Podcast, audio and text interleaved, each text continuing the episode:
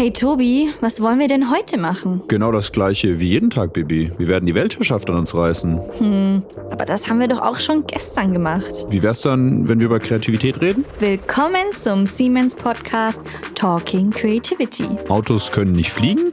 Wir zeigen dir, dass mit Kreativität alles möglich ist und dass diese wunderbare Fähigkeit in jedem Einzelnen von uns steckt. Hör jetzt rein und lerne mehr über deine persönliche kreative Fähigkeit und deren Bedeutung für dich, für Organisationen und für die Gesellschaft. Also, meine Damen und Herren, äh, herzlich willkommen. Äh, man sagt nicht mal, meine Damen und Herren, man sagt herzlich willkommen alle zusammen, um möglichst inklusiv zu sein. Ähm, willkommen zur nächsten äh, kleinen Episode des tollen Podcasts. Toll, muss ich dazu sagen, hat äh, mir die Regie gesagt, weil ähm, positive Cues in Form von Adjektiven wirken auch auf die ZuhörerInnen. Also diesen wunderschönen, tollen äh, Podcast Talking Creativity ähm, heute haben wir einen weiteren sehr, sehr spannenden Gast, äh, wie immer. Es geht überraschenderweise wieder um Kreativität, um eine persönliche Perspektive darauf und ein bisschen zu gucken, was können wir daraus denn lernen und vielleicht den ein oder anderen Zuhörer, Zuhörerin ähm, inspirieren. Und heute freuen wir uns ganz besonders, einen Gast zu begrüßen. Ähm, er heißt, na, das verrate ich noch nicht, ne? Ähm, eigentlich heißt er Maximilian, aber liebevoll wird er auch Püpü genannt. Oder er ist bekannt als Püpü. Ich bin mir nicht sicher, er schüttelt schon den Kopf, aber er kann uns bestimmt die Geschichte, die dahinter steckt, noch erzählen. Ich bin auf jeden Fall sehr neugierig. Max ist kein Unbekannter in der kreativen Welt. Er ist der kreative Kopf seines eigenen Studios, wo Ideen sprudeln, aber er auch für eine Menge Papierkram zuständig ist. Er domptiert äh, Ameisen und sonstige ähm, Milben auf ähm, Papier auf Untergrund erkundet ähm, die Schnittstelle zwischen der Tierwelt, der Menschen und alles dazwischen und darüber hinaus. Denken wir im Kopf oder denken wir außerhalb? Das ist hier die Frage. Bevor er aber in der kreativen Branche landete, hat Maximilian verschiedene Nebenjobs ausprobiert. Sogar auf dem Bau hat er seine Spuren hinterlassen. Eine Reise von der Baustelle zur Kunst, zum Kunststudio, die sicherlich nicht ohne interessante Anekdoten ist. Und wer ist dieser Mann mit dem künstlerischen Flair? Wirklich? Nun, Maximilian Prüfer hat mehr zu bieten als nur beeindruckende Berufswege. Wenn es um seine Persönlichkeit geht, ist er ein echtes Rätsel. Auf die Frage, ob er sich als kreativ bezeichnet, lautet seine Antwort, hm, kommt drauf an. Geheimnisvoll ist sein Motto? Weiß ich nicht. Vielleicht erzählt das uns. Doch das Spannendste lebt Maximilian Prüfer für das, erhebt sich Maximilian Prüfer, Entschuldigung, für das Interview auf, denn die Frage nach einem wirklich verrückten, lustigen, besonderen oder erstaunlichen Fakt über sich selbst will er auch erstmal nicht antworten, sondern sagt, das besprechen wir doch dann direkt im Podcast. Also es nimmt euch in acht, seid gefasst auf bestimmt den lustigsten Fakt über einen Menschen, den ihr je gehört habt. Wir freuen uns ganz besonders auf eine unterhaltsame Plauderrunde für über die Vergangenheit, die Gegenwart, aber vor allem über die Zukunft, über Kreativität, über das Künstlerdasein, über das in einer Box stecken, in der man vielleicht eigentlich nicht stecken will, aber stecken muss, weil andere die andere Box, in der man steckt, nicht kennen. Lieber Max, schön, dass du da bist. Hallo, freut mich, dass ich da sein darf. War das, war das jetzt treffend? Habe ich was angesprochen? nee, das was, hat sehr gut gepasst, ja. Ja. Was, was ist denn äh, die, die Antwort auf die Frage, bist du denn äh, kreativ oder würdest du dich als kreativ bezeichnen? Da sagst du, kommt drauf an, was heißt das für dich? Also, mm. also ich, ich denke, ich bin sicherlich ein kreativer Mensch, mhm. aber ich glaube, dass ich jetzt nicht ein, äh, wie soll ich sagen, Naturtalent bin in, in, in den, in, genau in diesem Bereich, sondern dass mir Kreativität eigentlich eher so als wirklich harte Arbeit ähm, entgegengekommen ist und ich irgendwann gelernt habe, das als Werkzeug zu benutzen und ja. Aber glaubst du, es funktioniert? Glaubst du nicht, dass Kreativität für jeden irgendwo harte Arbeit ist? Oder meinst du, es gibt Menschen, denen das total leicht fällt? Ich glaube, dass Kreativität ganz viel Sozialisation ist auch. Mhm. Was meinst du damit? Naja, Prägung einfach über mhm. das soziale Umfeld, in dem man zum Beispiel aufwächst, wenn man ein Kind ist. Ja. Und auch die Freiräume, die man bekommt. Ja. Und ich glaube, ich würde sagen, dass ich da großes Glück hatte. Danke an deine Eltern. Ja, wirklich großen Dank an meine Eltern. Ich hatte wirklich sehr viel Freiräume. Ähm, aber gerade wenn es jetzt wirklich umso, umso ernsthafter mein Beruf geworden ist, desto komplexer und schwieriger sind die Kreativität, kreativen Arbeiten daran auch und desto umfangreicher muss man sich im Endeffekt auch wirklich darum bemühen, ähm, ja. was halbwegs Vernünftiges zu denken. Ja, ja, ja verstehe ich. Cool, und äh, jetzt wollen wir ja schon noch irgendwas Besonderes, Lustiges oder Verrücktes über dich eigentlich erfahren. Gibt es da nicht irgendwas? Also, ich meine, du bist Künstler, da erwartet man ja schon irgendwas Verrücktes. Du bist mal mit einem Tütü auf einem Einhorn durch, äh, keine Ahnung, in den Wald geritten oder so und bist dann nackt in, keine Ahnung. Alles wahrscheinlich in großem Maße zutreffend, was du da skizzieren willst, aber ähm, ich glaube, ich finde die Frage einfach so schwierig, über sich selbst dann was zu, zu, ja. zu erzählen, was einen irgendwie Richtig. hervorhebt. Ich glaube, ich bin eher ein bescheidenerer Mensch und ähm, okay. ich, ich freue mich dann immer, wenn wenn es aus dem Effekt heraus entsteht, was ich so. Was war dann der bescheidenste Moment in deinem Leben bisher? Der bescheidenste Moment. Du hast eigentlich eine Million gewonnen und hast abgelehnt. Ähm, Günther, Günther ja auch. Danke, aber nee. Mm, weiß auch nee, eine das kann man, Frage. kann man nicht so pauschal sagen. Ich glaube, da gibt's, äh, ich glaube, es ist einfach meine meine Art und Weise, wie ich denke. Äh, mhm.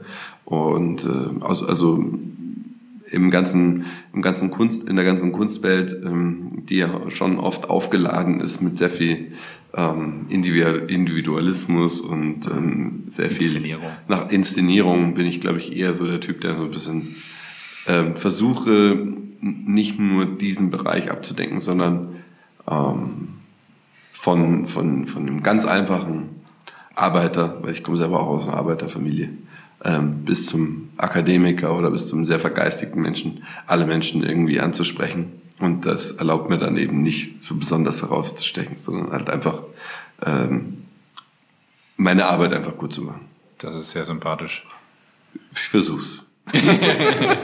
also du warst im Bau habe ich. Äh, also im Bau war ich nicht, ich war also, ja, Bau, auf dem Bau. Oh, Entschuldigung, nicht im Bau, sondern auf dem Bau. Die, die wundersame, tolle deutsche Sprache. Ja, du warst auf ähm, dem Bau. Erzähl genau. mal, was hast du da gemacht? Ich habe hauptsächlich ähm, so Restaur ähm, Wohnungen restauriert, aber jetzt nicht in dem Sinne, so irgendwie, also vor allem viel Wände gestrichen, verputzt mhm. und solche Sachen, genau. Halt Vermisst du das? Hm? Vermisst du das?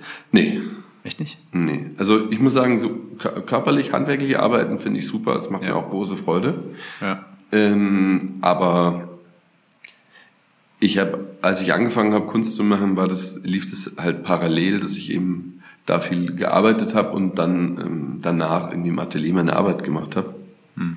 Und es ist natürlich äußerst herausfordernd, wenn man dann irgendwie erstmal ein paar Stunden da irgendwie den ganzen Tag rumgebuckelt hat und dann sollst du noch geistig irgendwas machen, willst dich eigentlich nur hinlegen und einfach gar nichts tun. Äh, ja. Und da ist mir dann meine geistige Arbeit schon lieber. Auch wenn ich die Möglichkeit hatte, dann auch zum Beispiel während der Arbeit irgendwie Podcasts zu hören oder mhm. ähm, Hörbücher und solche Sachen. Ach cool, ja, während dem Verputzen oder so, ja? Ja, beim Streichen geht es relativ Streichen. gut. Ja. Also du hast zwar schon so ein paar Arbeiten, die dann irgendwie ein bisschen ähm, konzentriert ablaufen, bis du etwas abklebst. Aber, ja. ja, jetzt habe ich aber trotzdem eine wichtige Frage. Schieß los. Wenn ich, ähm, also ich, ich komme ja vielleicht eher aus der, wie du es jetzt vielleicht beschrieben hast, verkopften Welt. Ich habe äh, mhm. Forschungsarbeit dazu gemacht und so weiter. Ich versuche aber natürlich trotzdem das, was ich dann manchmal über, sag ich mal, acht Jahre jetzt meines Lebens mir hart versucht habe zu erarbeiten als Verständnis von Kreativität, versuche ich immer sehr nahbar und einfach Menschen zu erklären. Mhm. Unter anderem versuche ich das manchmal, indem ich Menschen ähm, einfach ein Video zeige, zum Beispiel von einem, gibt es auf YouTube en masse, so ein Kercher Hochdruckreiniger, ja, da ist ein dreckiger Boden und dann fährt er mit dem Hochdruckreiniger drüber und dann wird er so hell. Ja, ja. Und dann zeige ich das Video und dann frage ich immer so, und? Wie fühlt sich das so an, wenn ihr da zuschaut? Ja, gut, gut. So zufriedenstellend. Das ist ein gutes Gefühl, was das erzeugt. Und das ist total spannend. Wenn man das nämlich zugrunde legt, sind wir Menschen eigentlich total spannende Wesen, weil wir gucken ein Video, wo jemand etwas sauber macht und das gibt uns Zufriedenheit beim Zuschauen. Sagt ja relativ viel über uns aus, dass wir als Menschen eigentlich immer sehr stark nach so einer, ich sag mal, Instant Gratification suchen. Wir wollen eigentlich mit dem, was wir tun, sofort irgendwie eine Rückmeldung von, du hast was geschafft, das war gut, jetzt hier dreckig sauber. So, mhm. ne? Das ist das schönste Bild eigentlich. Ja. Und jetzt wenn ich nämlich an die Situation, deshalb habe ich so gefragt, an den Bau denke, ich habe manchmal so Momente, wo ich mir denke, Mensch, ich würde gern einfach mal so einen Tag in eine Wohnung kommen, die ist komplett bunt, dreckig, keine Ahnung, und ich streiche die komplett weiß. Am Ende des Tages gehe ich nach Hause mit dem Gefühl, ah, guck an, das habe ich geschafft. Mhm. Ja, du weißt nach einem Tag ganz genau, was du getan hast wenn ich jetzt so viel kreativ arbeite oder manchmal ja auch Forschungsarbeit mache, ja, da denkst du einen Tag über nach, bringst manchmal Buchstaben in die richtige Reihenfolge, schreibst ein bisschen einen Text so. Mhm. Das ist auf keinen Fall so so eine direkte Rückmeldung, wie wenn ich etwas weiß, streiche. Und das ist für mich dann auch das, was es, was, was die Brücke zur Kreativität ist. Ich glaube, dass wir eigentlich immer nach diesem Instant so schnellen Fortschritt und sofort ein Ergebnis suchen, aber das halt einfach, gerade wenn wir kreativ sind, ja, sagen wir, wenn wir einen Problemraum erkunden, dann läufst du links, rechts, überall hin und weißt du noch gar nicht, wo du bist und schon gar nicht, wo du ankommst. Mhm. Und hast eigentlich nicht diese Rückmeldung. Das kann sehr, sehr frustrierend sein. Deshalb mhm. finde ich dieses Bild so spannend. Du bist irgendwie im Bau gewesen, hast da gearbeitet, hast eigentlich jeden Abend sofort gesehen, gespürt auch an deinem Körper wahrscheinlich, was mhm. du getan hast. Und dann bist du auf der anderen Seite Künstler und sehr viel wahrscheinlich auch im Kopf oder irgendwie anders unterwegs und hast ja nicht jeden Tag dann irgendwie ein Kunstwerk fertig oder so. Wie, wenn du dieses Bild jetzt mal, was ich versucht habe, dir mitzugeben, wenn du das jetzt mal mit den, deiner Erfahrung, deinem Leben und deinem Arbeiten reflektierst, wie siehst du das für dich? Mhm. Mm, also ich glaube, man muss wissen, dass das Gehirn eines der Organe ist, die am meisten Energie verbraucht. Yes. Und um es zu Leistungen zu, äh, zu bemühen, ähm, braucht man ein überkohärentes Ziel. Mhm. Das heißt, eine Vorstellung von dem, wo man hin möchte, blöd gesagt. Im, im, in der Wirtschaftswelt würde man klassisch sagen, da braucht es an Purpose. Aha, okay. Oder an, an Sinn, an Purpose. Genau. Und ähm, ich denke mal, wenn man jetzt wirklich ganz zielorientiert an etwas arbeitet, dann kann man sich aufgrund dessen, weil das Ziel die Belohnung ist ähm, ja. oder das, was sozusagen erreicht zu erreichen ist, schon dazu bemühen, zum Beispiel dann eben nach handwerklicher Tätigkeit nochmal was zu überlegen. Aber ich glaube, der Kernpunkt von Kreativität, wie das auch bei Spiel ist, ist, dass der, äh, dass der Zweck des Ganzen nicht das Ziel ist, sondern der Zustand. Und es ist im Endeffekt so ein bisschen wie bei Tagträumen oder so, wenn man das anfängt zu genießen, dass man eben ohne Ziel denkt und sich das erlaubt, dann ist das Gehirn auch, äh, ich glaube, in einem höheren Maße ähm, genau in diesem Zustand, das im ersten Moment unbefriedigend ist, weil wir eben so ähm, fokussiert und so, so sozialisiert sind, dass wir Dinge zu erledigen haben. Aber im Allgemeinen, ich glaube nicht, dass ein, äh, ein Kind zum Beispiel mit einem gewissen Zweck oder ähm, Ziel ja. spielt, sondern es spielt des Spiels wegen. Braucht es dann? Ja. Aber dann, wenn du sagst, der Zweck steht über dem Ziel, Nee, mhm. der Zustand über dem Zweck, über dem Ziel quasi, weil Zweck und Ziel ja, aber ist das ist, die Zweckmäßigkeit an sich ist einfach schon das Problem, ja. Das ist das Problem, aber ja. gerade hast du gesagt, dass die Zweckmäßigkeit nur, also nur die Zweckmäßigkeit unser Gehirn, weil es so viel Energie braucht, zur genau, ja. treibt, braucht dann quasi Kreativität keine geistige Hürdenhöchstleistung? Das das kann gut möglich sein, dass manchmal eben das, das Ziel sozusagen dich überhaupt dann dazu bringt, dass du sagst, okay, jetzt ja. möchte ich mich eigentlich aufs Sofa äh, fläzen und ähm, ich stehe jetzt nochmal auf oder ja. ähm, schau mal was an oder eine Sprache oder was auch immer. Ja. Aber ich glaube, wirkliche Kreativität, ähm, so wie sie in uns allen angelegt ist, ist eigentlich frei und ähm, darf sich sozusagen in die Bereiche äh, des Kopfes begeben, die wir vorher erfahren haben. Mhm. Also das heißt für mich persönlich aus meiner eigenen Arbeit ist Kreativität, ähm, du brauchst einen gewissen Fundus an, an Erlebnissen, die du hast, an, an, auch an deiner eigenen Wahrnehmung, die auch ein bestimmter Teilbereich der Kreativität ist, mhm. an dem man selbst arbeiten muss sich, ich sag mal, genau, aufzufüllen. Ne? Genau, aufzufüllen. Ein bisschen wie abends ein Bier trinken, kannst halt auch dein Hirn auffüllen mit Erlebnissen, mit Inspiration, mit Themen, mit Sachen. Ja. Genau. Und dazu würde ich schon zum Beispiel sagen, wenn dir bewusst ist, dass das Auffüllen deines Gehirns schon ein Zweck ist, mhm. dann schaust du dir vielleicht auch schon mal die Dinge anders an. Mhm. Ähm, und ich glaube, das ist dann einfach wirklich auch Übungen und ähm, du konditionierst dich einfach darauf, bestimmte Sachen aus einem bestimmten Aspekt heraus anzuschauen. Jemand, der aus dem technischen Bereich kommt, der sieht eben technische Probleme oder technische ja. Sachen, die ihn vielleicht begeistern oder sie, ähm, nochmal fokussierter als jemand, der aus einem anderen Bereich kommt. Ja. Und umso freier man sich machen kann, desto größer wird natürlich dieser Fundus. Ja. Äh, Spannend, aber, aber jetzt, wenn ich nicht, nicht aber, aber, aber ich verwende das Wort immer so oft und eigentlich mag ich es nicht. Kannst du auch gern widersprechen. nee, nee, nee, nee. Also ja, werde ich, werde ich und würde ich, ähm, weil das natürlich auch manchmal wichtig ist. Aber was ich eigentlich sagen wollte ist, wenn ich jetzt nämlich oft sehe, Menschen, die bilden sich zu irgendwas aus, ja, dann sind die halt, keine Ahnung, Juristen oder wer auch mhm. immer, ja. Es gibt ja ganz viele unterschiedliche Richtungen, die man in seinem Leben einschlagen will, will und kann. Ähm, und dann ist es ja so, wenn es dann darum geht, sein Hirn aufzufüllen, dann ist man ja oft schon so ein bisschen gebiased für seine Richtung, oder? Genau, ja. ja und schließt ja dann, ich sage jetzt mal, ich kaufe mir dann halt nicht die Wendy am, am Zeitungskiosk, mhm. ja, weil das Pferde interessiert mich halt nicht. Mhm. Aber ist es nicht manchmal genau die Wendy, die ich vielleicht lesen müsste, damit mein Hirn vielleicht oder ich in der Lage bin, aus meinem sage ich mal, vielleicht Scheuklappen denken und ich bin jetzt genau Experte für XY, mhm. wieder irgendwas Kreatives Neues zu schaffen? Und ja. wie schafft man es dann? Mm, also ich glaube, wenn man, wenn man im künstlerischen Bereich, das ist ja der, aus dem ich jetzt hauptsächlich erzählen kann und vielleicht so ein bisschen aus, äh, aus den ganzen technischen äh. Aspekten noch, würde ich sagen, umso komplexer die ähm, Voraussetzungen für Kunstwerke sind oder umso weiter man da auch gekommen ist, desto mehr muss man sich wirklich auch mit äh, Bereichen beschäftigen, die einem absolut fremd sind. Und da gehört einfach eine gewisse Offenheit dazu. Und, und wie schaffst du es für dich? Also ist es dann so, dass du, wenn du dir jetzt auf dein Leben schaust, war das einfach so, dass du schon immer Lust hattest, dir immer was Neues reinzuziehen und zu sagen, ach, ich habe keine Ahnung davon, das mache ich jetzt auch noch. Und manchmal weiß man, erkennt man den Zweck davon ja nicht, warum ich mir das jetzt anschaue.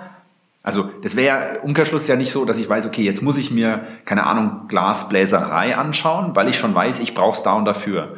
Aber ja. beim kreativen Prozess weiß man ja manchmal gar nicht, warum ich mir jetzt nochmal vielleicht was Neues anschauen muss, mhm. um da irgendwie mich weiterzuentwickeln. Und wie hast du es vielleicht über dein Leben geschafft, dieses sich immer wieder neuen Sachen auszusetzen, die ja schon out of comfort zone sind, sind wir mal mhm. ehrlich, und anstrengender fürs Gehirn, oder? Wie hast du es geschafft, dich dahin zu konditionieren, dass du das machst? Ähm, ich glaube, ich habe da ein wirklich großes Glück gehabt, ähm, dass ich in diesen Bereichen ähm, die, meine persönliche Konditionierung erfahren habe. Also in dem, ich bin wirklich in einem recht schwierigen Elternhaus aufgewachsen, wo es auch wirklich wenig gab. Ja. Und diese Not im Endeffekt ähm, hat dazu geführt, ähm, dass ich mir viele Sachen selber einfallen habe lassen müssen okay. oder auch ähm, mir erarbeiten musste. Spannend. Oder auch Dinge irgendwie hatte, die zum Beispiel kaputt sind oder äh, kaputt waren. Ja aber auch Dinge, die funktioniert haben, die ich zum Beispiel dann versucht habe zu verstehen, auseinanderzuschrauben oder sowas, ja. glaube ich, Kinder einfach machen, ja. um etwas zu verstehen und auch immer wieder an Sachen zu scheitern.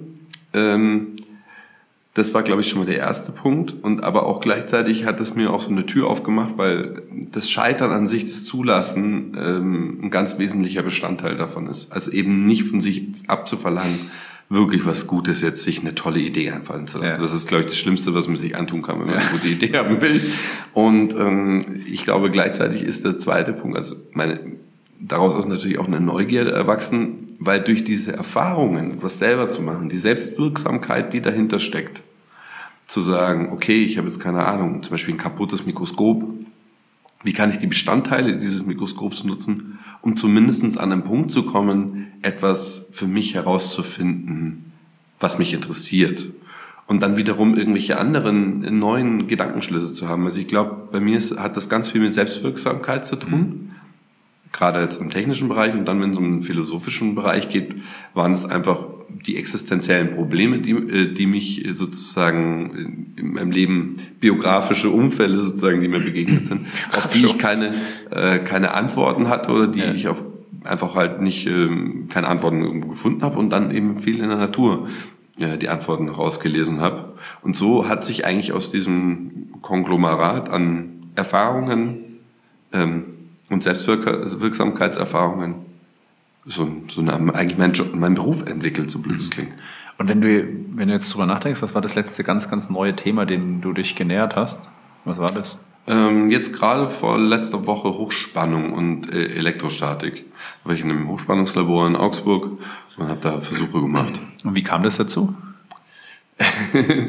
Er ist eigentlich ein gutes plaka plakatives Beispiel. Ich war ähm, ähm, bei einem Bekannten von mir in, und der hat eine relativ große Holzwerkstatt. Mhm.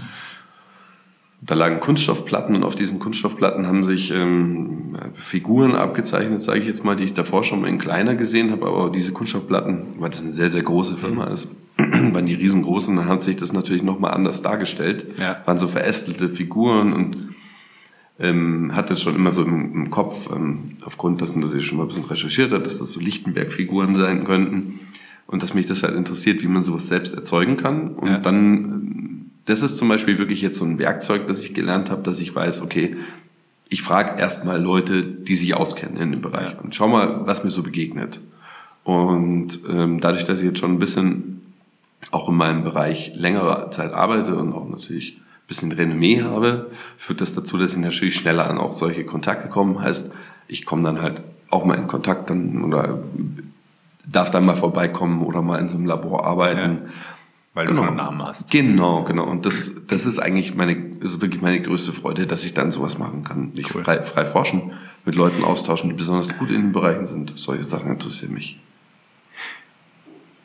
Ja, ist total spannend. Würdest du dann jetzt sagen, ähm, wenn du jetzt dann so Figuren siehst auf diesem Kunststoff oder so, ist es dann irgendwie, arbeitest du jetzt gerade an irgendeinem Ziel? Also, weil das ist ja die Frage, ne, was du vorhin gesagt hast, äh, Zustand versus Zweck. Und wenn ich dir so am Anfang zugehört habe, würde ich sagen, naja, ich glaube, ist aus meiner Sicht so vielleicht ein Wechselspiel. Du brauchst ab und zu mal ein Ziel. Du musst aber flexibel genug sein, da immer wieder neu, vielleicht dein Ziel dir neu zu setzen. Gleichzeitig musst du an manchen Punkten mal den Zweck und das Ziel irgendwie quasi wegschieben und nur im Zustand sein, damit du es, ne, wie du es vielleicht vorhin Ja. beschrieben hast, Ja, einfach mal, einfach mal spinnen zu können, ist für mich Genau. jetzt, ne, so divergent den Raum aufmachen, ziellos in alle Richtungen zu laufen, auszuprobieren. Resoniert das jetzt, was ich gerade beschreibe, mit dieses Wechselspiel Ja. mit dem, wie du arbeitest? Ja, leider habe ich, komme ich ganz selten eigentlich inzwischen in diesen Moment des Spielens, sage ich jetzt mal. Ja. Das ist sehr wenig geworden, weil natürlich das operative Geschäft, auch wenn man es nicht glauben will, von, äh, von dem kunstschaffenden Person schon ziemlich komplex ist und auch herausfordernd. Ähm, aber ja, das sind schon die Momente, die mich am meisten, die mir am meisten Freude bereiten, ja. Okay, warum ist es so komplex oder was musst du gerade zweckorientiert gerade sozusagen tun? Oder er- erzähl mal, weil ich glaube, da sind ganz viele Menschen da draußen, die Ja. das nicht, ähm, also nicht so viel Erfahrung haben, wie sowas abläuft, was man da Ja, ich tut. glaube, das, das Klischeebild ist halt oft, ähm, ist dann ein Maler, der dann irgendwie in seinem Ja. Atelier hockt Genau. und äh, vor sich hin sinniert. Ähm, aber es mag es auch durchaus geben und hat auch sicherlich seine Berechtigung. Aber in dem Bereich, wo ich eben arbeite, an diesen Schnittstellen zwischen Wissenschaft und Forschung, ähm, brauche ich natürlich auch, ähm, ist es sehr viel, sehr viel komplexer, sage ich jetzt mal. Und ich habe natürlich ein größeres Studio, ähm, Assistenten, ähm, Leuten, mit denen ich verschi- verschiedene Arbeiten zusammen ähm, erledige und äh, Ja. forsche. Und allein das braucht natürlich auch eine gewisse Menge an Geld. Das heißt, ich muss mich auch darum kümmern, dass ich tatsächlich natürlich auch mithilfe meiner Galerie, die mich vertritt, ähm, an diese Ressource komme, um dann wieder weiterarbeiten zu aber, können. du, aber das funktioniert gerade, dass du quasi mit deiner Arbeit, mit dem, was du dann in der Galerie verkaufst, kannst du das Ganzen, ich würde jetzt mal sagen, ist wie so ein, ich stelle mir das ein bisschen vor wie so ein, so eine Mischung aus einem, einer äh, einem Studio, wo man, sag ich mal, klassisch so den Kunstbegriff verortet und Ja. vielleicht so einer Forschungseinrichtung von der Universität, vielleicht das beides Genau. zusammengeknüpft, das Ja. ist das, was du tust und das kannst du durch deinen, ich sag ich mal, künstlerischen Output, der Mhm. jetzt schon, den würdest du schon als Kunst bezeichnen, oder? den du verkaufst. Ja, ja, also mir ist es eigentlich nicht so wichtig, wie das genannt wird, aber es ist, ich würde schon sagen, es sind auf jeden Fall künstlerisch-ästhetische Ja. Arbeiten. Ja. Hast du, hast du ein Beispiel, ähm, wenn du in die Vergangenheit schaust, was war so dieses eine künstlerische Objekt vielleicht, wo du für dich sagst, hey, das war vielleicht so der Beginn von irgendwas, da hat sich so ein Schalter umgelegt, da, ab da hast du gemerkt, da hast, konntest du was verkaufen und vielleicht damit Geld verdienen und davon leben und das so aufbauen, wie du es jetzt geschafft hast. Was war das? Und Also Kunst oder dieses künstlerische Denken würde ich es mal eher nennen. ja, Das hat schon ziemlich früh angefangen. Und das kommt dann so, würde ich sagen, so in ganz kleinen Etappen. Aber wo es mir so richtig klar geworden ist, äh, war bei einer, bei einer Ausstellung. Ähm, da habe ich so eine Kugel gemacht, wo ich ähm, so tote Bienen habe ich auf die äh, drauf gespickt. Das war damals so eine Arbeit, da habe ich mich mit dem Insektensterben äh, beschäftigt. ja, Und ähm, diese ganzen Bienen sind durch die Varroa-Milbe da, damals gestorben und dann ähm, habe ich die da drauf gemacht, habe die ausgestellt und ähm, hatte dann ein Foto, wirklich ganz klassisch so beim, also so beim Discounter ausgedruckt und Ja. habe mich bei einem Kurator vorgestellt, der damals an der Akademie hier in München war ja. habe dem meine Arbeiten gezeigt und der meinte dann so, naja, ist schon ganz schön, aber wer kauft denn so einen Bienenfußball? Und das hat mich im ersten Moment sehr getroffen, was mich aber sehr getröstet hat wiederum war, dass ich wirklich eine Woche vorher diese Arbeit verkauft habe. Ja. Für einen Betrag, der für mich aus meiner Sozialisierung richtig viel Geld war. Spricht man darüber, wie viel das war? Das waren damals, glaube ich, 900 Euro oder so. Ähm, es war für mich vollkommen unvorstellbar, Ja. dass jemand so viel Geld dafür ausgibt. Es war, also ich habe gedacht, man will mich eigentlich ja, Verarschen. Verarschen, ja. Ja. Ich habe echt gedacht, okay, das kann nicht sein. Und dann ähm, war das eine äh, junge Sammlerin, mit der ich mich dann auch wirklich super gut verstanden habe und einen tollen Austausch hatte. Und die hat dann auch immer mal wieder eine Arbeit von mir gekauft, was dazu gesorgt hat, vor allem auch in der Kombination mit dieser äh, Baustellenarbeit und auch echt coolen Chef, der dann auch halt mir ab und zu mal diese Freiräume ermöglicht hat, dass ich dann halt nicht ja. ähm, den, den Auftrag gemacht. Hast du quasi noch nicht Vollzeit gemacht, ne? Genau, ich habe das immer eher so sozusagen so ein bisschen als Zuarbeit gemacht ja. und gab es halt dann irgendwie Phasen, die waren länger und dann gab es halt immer wieder Phasen, wo ich halt nicht da gearbeitet habe und dann wieder irgendwie ein bisschen mehr an meiner künstlerischen Arbeit gemacht habe oder andere Minijobs und sowas. Genau, und so Spannend. hat sich das so zusammenge zusammengewurstelt, sag ich jetzt mal. Das finde ich, das ist ein schönes Wort, zusammengewurstelt. Ja. Ich mag's. Lieber Max, wer sind diese Menschen, die so eine Kunst kaufen? Jetzt sagst du Sammlerin. Was muss ich mir darunter vorstellen? Was ist eine Sammlerin? Also ist, für, ist aus meiner Laiensicht eine Person, die einfach sehr viel Geld hat und Aha. ein Hobby hat, sozusagen Kunst zu kaufen und dann Sammlung, muss ich mir vorstellen, die stellt es dann bei sich in die Wohnung oder irgendwo, kann man das dann anschauen? Wird das auch irgendwo gezeigt? Also kann das ist ganz unterschiedlich. Ja. Das ist wirklich, also das ist so unterschiedlich, wie es Menschen gibt. Okay. Ich glaube, was was mich immer wieder überrascht, dass nicht wirklich nur Menschen mit sehr viel Geld meine Arbeiten kaufen, sondern da sind auch Leute dabei, die echt lange sparen und um sich dann so eine Arbeit zu kaufen. Ähm, was mich auch immer besonders freut, dass das sozusagen, weil das habe ich ja vorhin schon eingeleitet, eben mir nicht darum geht, in so eine elitäre ja. Situation zu kommen, sondern wirklich viele Menschen irgendwie daran äh, mit einzuladen oder irgendwie natürlich auch in Kontakt mit den Menschen zu stehen. Und naja, es gibt Menschen, die, die sehen es als Investment, da wird es einfach gar nicht ausgepackt. Da kommt es in den Keller und wartet drauf, bis es teurer wird, sage ich jetzt mal blöd gesagt. Krass, okay. Ähm, aber in der Preisklasse, wo ich jetzt bin, da würde ich sagen, hängen die Leute das im größten Fall, meisten Fall schon auf. Was, ist, was heißt deine Preisklasse? Was muss ich mir darunter vorstellen? Also ich habe jetzt auch eine neue Wohnung bezogen. Ja. Ich hätte noch ein paar weiße Wände und auch die eine oder andere Ecke, wo man was hinstellen kann. ja. Was müsste ich jetzt... Äh, ausgeben, um an, in den Genuss eines Kunstwerks von dir zu kommen? Das kann man, kann man nicht sagen, kannst nicht pauschal sagen. weil Das ist wirklich, also ich würde sagen, das ist so ein Bereich, in dem was, ich Arbeiten verkaufe. Was ist der Bereich? Oder spricht man darüber nicht? Also normalerweise spricht man darüber nicht, aber ich würde, es ist im Endeffekt äh, auch kein großes Geheimnis. Ähm, man kann das ja im Internet nachlesen Genau, ich wollte jetzt eher auch sagen, das ist ja auch nichts, was man jetzt, also so ein Projekt macht man jetzt nicht in einem Tag oder so. Das ist ja, glaube ich, auch das, was ja oft, wenn man von Kreativität halt spricht, was, also die Arbeit dahinter wird ja oft nicht gesehen. Du siehst ja nur den kleinen Output, sage ich jetzt mal, was heißt klein, der kann auch ja. groß sein, aber die Zeitdauer, die da reingeflossen ist. Also wenn, ich kann dir auch sagen, wenn ich also ich kriege mittlerweile auch Anfragen von Unternehmen, die dann sagen, okay, Tobi, kannst du nicht mal ne, einen Vortrag machen oder so? Mhm. Und dann denken die halt so, naja, für eine Stunde, was kostet so eine Stunde? Naja, kostet halt irgendwie 150 Euro oder so wo ich halt dann sage, na, dafür kann ich das jetzt halt jetzt nicht mehr machen bei den vielen ja. Anfragen und du ja. musst halt sehen, weiß nicht, ob das jetzt ein gutes Bild ist für Kreativität, aber ich meine, ich habe halt acht Jahre meines Lebens da reingesteckt, dort zu sein, ja. wo ich jetzt bin, mit dem Verständnis und bin jetzt in der Lage, das Thema zu erklären. Und dementsprechend ist das ja auch irgendwie was wert. Genau, also ich glaube, das ist von außen sehr, sehr schwierig. Ich meine, das war für mich genauso schwierig. Ähm, vor allem habe ich das natürlich verglichen, was zum Beispiel meine Mutter verdient hat oder so. Und ich habe mich am Anfang wirklich bei den ersten Verkäufen, so, war fast so ein Schamgefühl dabei. Mhm. Ähm, und habe mich da erstmal so ein bisschen damit irgendwie anfreunden müssen. Natürlich auch ein Selbstbewusstsein dazu entwickeln ja. müssen.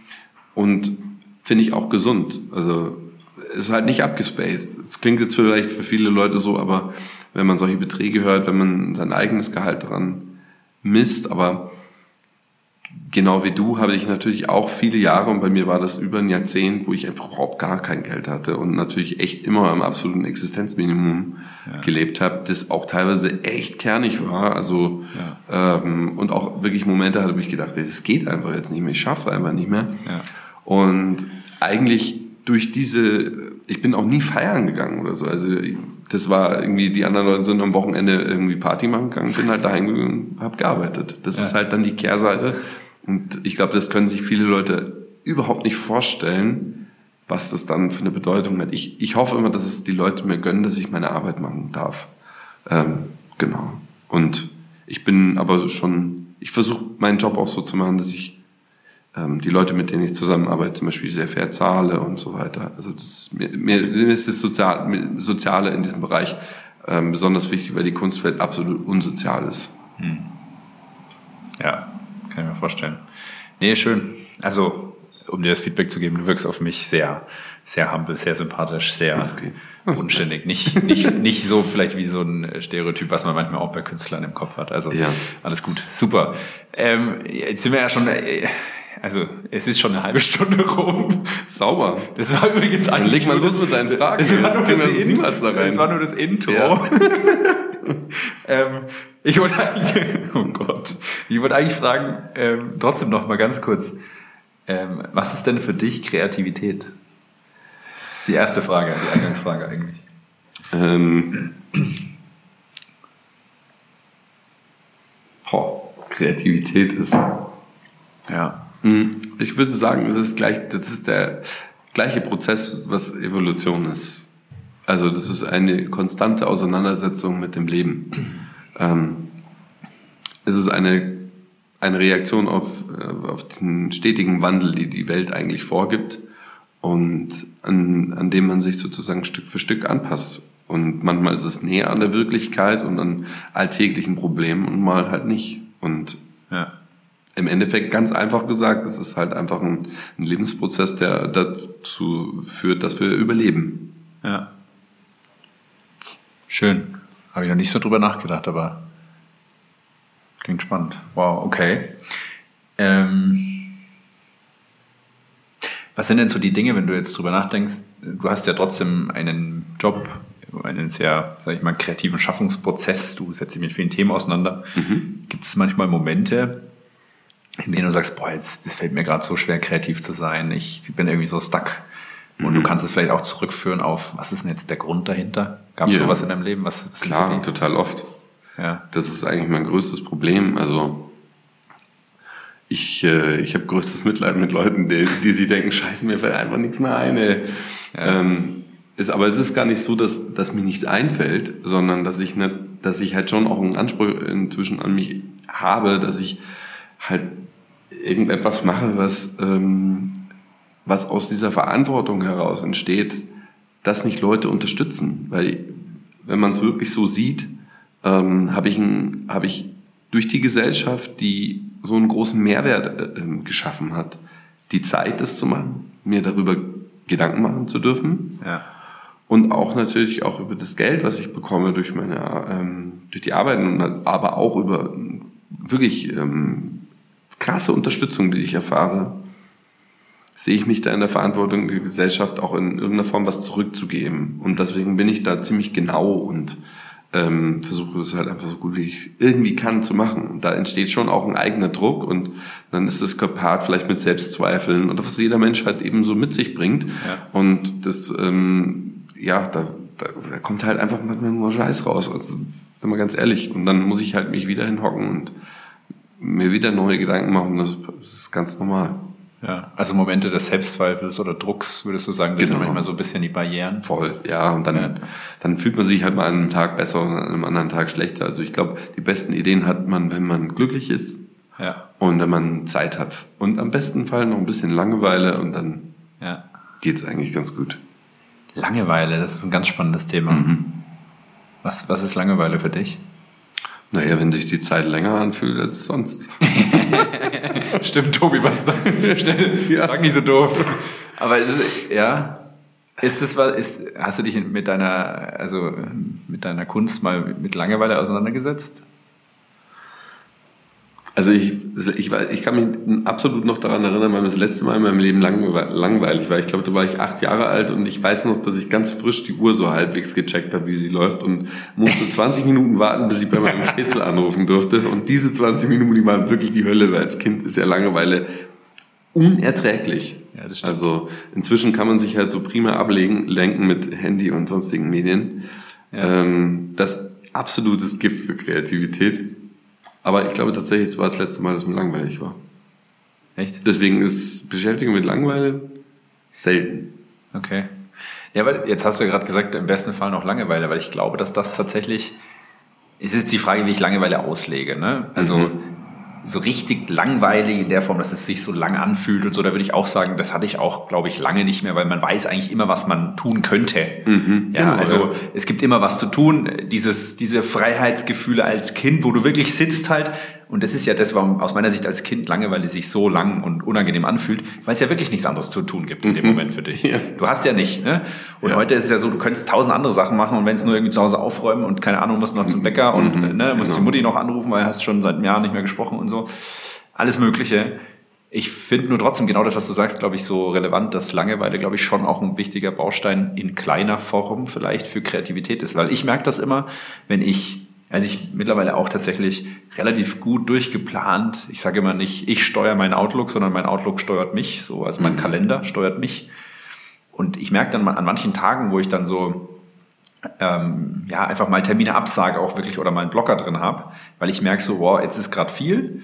Das sind dann so Tage, wo ich dann einfach auch mal morgens wirklich mir so eine halbe Stunde Zeit nehme und da sitze und nicht, da sind wir wieder bei dem Punkt, nicht zweckorientiert, zielorientiert arbeite, sondern nur im, im Moment bin und einfach mal guck, guck was ist gerade so. Und dann kommen mir Gedanken und dann stolper ich über irgendeine Zeitschrift oder spreche mal mit einer Person und bin dann plötzlich viel besser in der Lage, in meinem Kopf irgendwie Dinge miteinander zu verknüpfen. Das ist total interessant. Und ich meine, ich habe die ganze Zeit so viel Exposure zu anderen Themen und anderen Menschen und da passiert nichts. Aber in diesen Momenten plötzlich ja, treffe ich jemanden, rede kurz und denke mir so, ah, warte mal, das. Und ich habe schon das Gefühl, das ist wie so eine Art, ich sag mal, dass du nicht so komplett auf Volllast läufst in deinem Kopf irgendwie, sondern da ist noch ein bisschen so eine Recht, äh, Restrechenleistung übrig, Mhm. Ja. die halt dann irgendwie da noch ein bisschen was verarbeiten kann und dann in der Lage ist, da noch ein paar Verknüpfungen herzustellen, die du im Bewusstsein irgendwie nicht schaffst. Ja. Und plötzlich kommen da so viele Gedanken, ich bin dann immer überrascht. Voll, ja. Also ich denke, man kann für Kreativität Voraussetzungen geben. Also Kreativität wirklich sozusagen, so sei mal kreativ, das funktioniert nicht. Ja. Aber ähm, es gibt schon gewisse Voraussetzungen, die notwendig sind, dass man ähm, Ideen hat. Und ich meine, im Austausch mit anderen ist es natürlich am schönsten. Ja. Weil dann ähm, erfährt man auch etwas von der Welt, die außerhalb von einem liegt. Und das Ja. Kreativität ist im weitesten Sinne auch eine Selbsterfahrung. Wenn wir bei dem Beispiel vorhin von Ziel und Zweck sind, dann ist der Zweck, also da ist das Ziel der, der Zweck selbst. Und die- das, der Spaß daran, die Freude daran, was anderes zu denken, Ja. sich mit was zu beschäftigen. Ja, krass. Ja. Jetzt hast du vorhin auch im Vorgespräch, das muss ich jetzt einfach fragen. Boah, ich habe so viele Fragen im Kopf, mein Hirn platzt gleich. Ähm, ich hoffe nicht hier am Tisch, das wäre nämlich nicht gut. Ähm, äh, du hast gemeint, Ameisen, du beschäftigst dich viel mit Ameisen. Und du meintest, Ameisen können backen, Brot backen. Erzähl Ja. mal.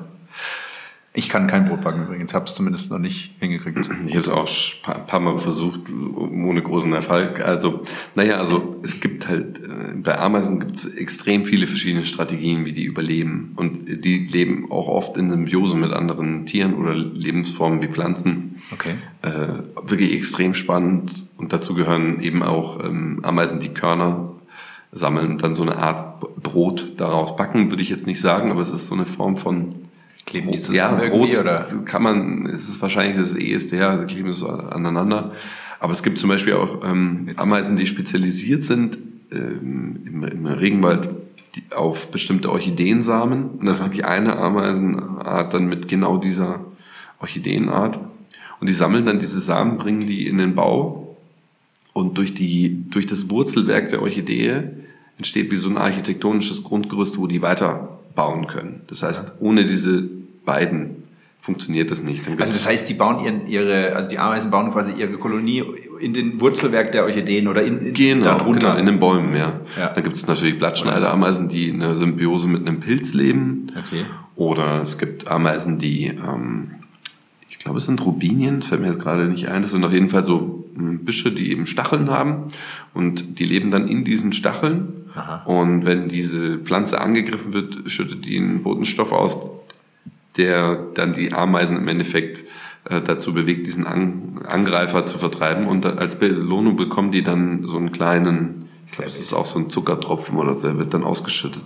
Okay. Und die, die leben natürlich in absoluten Koexistenz miteinander. Also da gibt es Die extrem. Natur ist schon brutal kreativ. Ja, also es gibt auch Ameisen, die andere Völker versklaven. Es gibt Ameisen, die Blattschneider, Ameisen, die Flügel, äh, nicht die äh, Blattläuse, die Flügel abschneiden, damit die nicht wegfliegen können und die treiben die dann von, Pflanzen. Es gibt wirklich Woher weißt du das alles? Also wie, wie lange hast du dich mit dem Thema Ameisen beschäftigt? Warst du mal im Regenwald dazu? Oder hast du das? Mm, Ich war mal im Regenwald, aber habe leider also wenig Ameisen gesehen. Ja. Ähm, aber Im Endeffekt, ich beschäftige mich wirklich mit sehr, sehr vielen Dingen und ähm, das ist einfach, also manche Sachen kann ich mir überhaupt nicht merken, aber manche Sachen kann ich mir dafür umso besser merken. Und da gibt es dann Ameisenbücher dazu oder im Internet ja, recherchierst ist, du? Das oder? ist gar nicht so mein Ding. Ich glaube, ich, äh, ich lerne über, über Erzählungen und dann schaue ich vielleicht schon mal nach, wenn ich mir denke, okay, das kann, kann ich mir eigentlich vorstellen. Ja. Oder mal blättert man irgendein Magazin durch oder ja. Sieht was also, auf, im Internet oder was auch immer. Und so also das heißt, du hast Leute in deinem Umfeld, die, die sich ganz gut mit Ameisen auskennen quasi und mit denen du dann sprichst. Also du gehst dann auf so Leute zu, die dann da Experten in dem Feld sind und Manchmal. Manchmal. Manchmal. Bei Ameisen ist es so, jetzt zum Beispiel ähm, mit dieser Darstellungsmethode, mit der ich arbeite, die gibt es an Universitäten eben nicht, weil ich im Endeffekt die, diese das Technik ist, das entwickelt habe. Diese Naturantypie. Genau. Erklär genau. nochmal, bitte. Mhm. Was ist das? Darstellungsmöglichkeit? Genau, das ist ein Verfahren, das ich entwickelt habe über jetzt insgesamt zwölf Jahre. Das kann man sich vorstellen wie eine ganz dünne Beschichtung auf Papier, die sich über Bewegungen verdrängen lässt und was ist das für eine Beschichtung? Also irgendwie ein Material oder ist es eine Flüssigkeit, eine Feststoff? Man kann sich das vorstellen wirklich wie so eine Art, ja, wie so ein ganz feines Puder, sage ich jetzt mal. Puder, okay. Es sind in Wirklichkeit sind verschiedene Schichten, die zueinander stehen und je nachdem, wie die zueinander stehen, ist, ist diese Oberfläche sensibler oder nicht so sensibel. Aber sie kann halt inzwischen. Und die ändert dann die Farbe oder wie, wie, wie, ist, wie wird es dann sichtbar? Hm, wenn du dir jetzt zum Beispiel vorstellst, du streust jetzt irgendwie Sand auf ein Papier ja. und fährst mit dem Finger durch, auf dem Papier, dann siehst du das Papier wieder durch und ja. neben, neben, den, neben deiner Spur häuft sich sozusagen so ein ja. bisschen der Sand.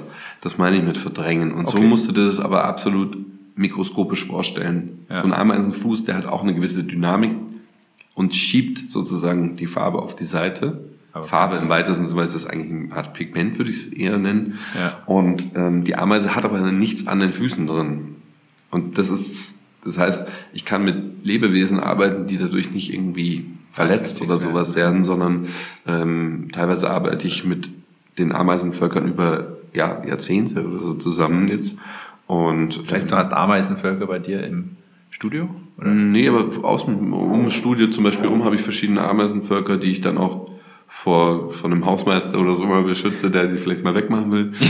oder ähm, genau. Cool. Und ähm, da, das macht natürlich am meisten Spaß, weil es sorgt auch dafür, dass ich nicht, ich kann sie zu nichts zwingen, sondern ich muss verstehen, wie die ticken, ja. um sie dann überhaupt darauf äh, zu bewegen, auf diese Beschichtung zu gehen. Ja. Und das, das äh, das führt natürlich manchmal dazu, dass man sich denkt, das gibt's doch nicht. Jetzt habe ich schon wieder irgendwie sich was ausgedacht. Aber genau durch diese kreativen Prozesse, die diese Ameise oder diese Ameisen äh, im Kollektiv machen, schaue ich mir das manchmal an und durch dieses Wundern und durch diese Begeisterung entsteht dann wieder so ein eigener Gedanke, dass man denkt, Wahnsinn, das gibt's ja gar nicht. Und es ist halt so direkt, du siehst sozusagen, wie gehen die auf, wie, wie gehen die mit dem Problem um und wo stimmen zum Beispiel wissenschaftliche Formulierungen, die oft aus dem Labor entstehen oder aus Laborsituationen, ja. stimmen die eigentlich in der Wirklichkeit teilweise gar nicht. Ich frage mich halt an der Stelle dann, das ist super spannend, diese Naturantopie, also das heißt Sichtbarmachung von, ich sage jetzt mal in dem Fall Bewegungen, Laufwegen von Ameisen. Mhm. Wie findet das, was du da jetzt entwickelt hast, diese intensive Auseinandersetzung mit Ameisen, das Verständnis davon, einen Weg in deine Kunst, was dann in der Galerie, sage ich mal, verkauft wird? Also mhm. Also in erster Linie ist es, ist es eine, eine Erforschung dann. Ja. Und ähm, dieses Blatt Papier, auf dem diese Gedanken oder diese Auseinandersetzungen mit dem Lebewesen entstehen, die sind teilweise dann auch ähm, unter gewissen kompositorischen, ästhetischen Gesichtspunkten gestaltet. Das heißt, es sind nicht nur Versuchsaufbauten, die mir irgendetwas ähm, einen Zugang geben sollen, sondern sie sind auch so aufgebaut, dass sie danach als ästhetische Arbeit funktionieren, die aber aufgrund dessen, was darauf passiert ist, was erzählen. Ein bestimmtes Narrativ. Und es ist auch total spannend, weil Menschen, die nicht wissen, was das ist, die gehen teilweise so, okay, was ist das? Keine Ahnung. Ja. Und die Leute, die das, äh, die das äh, begonnen haben zu verstehen, was das wie das funktioniert, das funktioniert manchmal über einen Titel oder weil sie eine kleine Broschüre lesen oder über so Mund-zu-Mund-Propaganda, die fangen das an wirklich zu lesen. Und ich fand es generell eh schon immer spannend, dass dieses Spurenlesen sehr stark damit verbunden ist, wie wir lesen.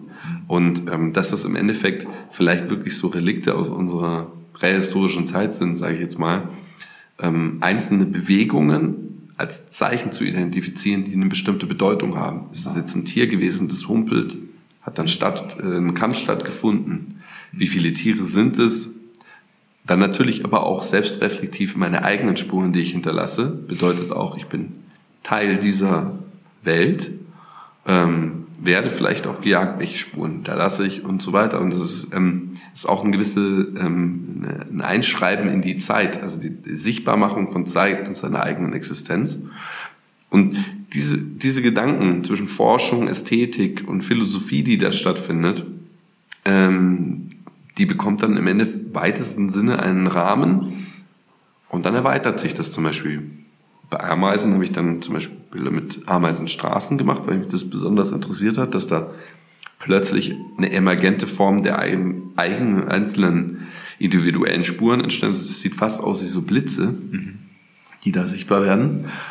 Und auch teilweise wie, also wie weite Wege die gehen. Ja. Krass. Und das heißt, das ist dann etwas, was dann, ich sag mal, wie als Kunstwerk fungiert, was ich mhm. mir dann an die Wand hängen könnte. Genau, das kannst du zum Beispiel an die Wand hängen, richtig. Und dann cool. geht das sozusagen weiter. Dann habe ich zum Beispiel auch Fotos von Drohnen, äh, mit einer Drohne gemacht, von menschlichen Trampelpfaden. Und dann siehst du, okay, die sehen total gleich aus. Das ist ja interessant. Wer hat denn diesen Trampelpfad gemacht? Ja. Das ist ja auch nicht die individuelle Ameise, die ähm, die diesen Pfad macht, sondern im Endeffekt gibt's, sieht man dann auch auf der Beschädigung, es gibt manche Ameisen, die machen wie so Skizzen. Und, ähm, und die anderen fangen dann an, diese Skizzen zu interpretieren, abzukürzen, nochmal umzubauen und ähnlich wie, wie wir vielleicht dann in einem Park schon einen vorgefertigten, ganz leichten Weg sehen in der Wiese, wo wir sehen, ah, okay, da ist schon jemand langgelaufen. Das ist jetzt einfacher für mich, dort ja. zu gehen. Und es hat anscheinend auch funktioniert. Ja. Kommuniziert sich da was Intelligentes, sage ich jetzt mal. Und, cool. Ja. Wow, okay, ist super spannend. Was können wir da jetzt daraus lernen? Ähm, ich versuche ja, ich arbeite ja nicht nur mit Ameisen, sondern mit sehr, sehr vielen verschiedenen Tieren. Was noch so? Auch wirklich extrem viel. Also kann ich, kann ich nicht. Teilweise weiß ich gar nicht, was drüber gelaufen ist, weil das, äh, die Spuren kannst du ja nicht googeln oder so. Ja. Ähm, aber was mir durch meine Arbeit sozusagen am meisten aufgefallen ist, ist durch die, ähm, das Leben selbst entsteht wie so eine Art Wirklichkeitsfaktor im Kosmos, ähm, der den Kosmos überhaupt erst wirklich macht. Also ich fand, ich fand den Gedanken schön, zu, zum Beispiel zu fragen, wie würde denn das Universum aussehen, wenn es kein einziges Lebe, Lebewesen gibt in diesem Kosmos? Gibt es den dann? Welche Relevanz hat dieser Kosmos dann? Und die Frage nach dem Wert des Lebens stellt sich dann umso mehr, umso mehr zum Beispiel dieses Lebewesen natürlich was erfährt, Aha.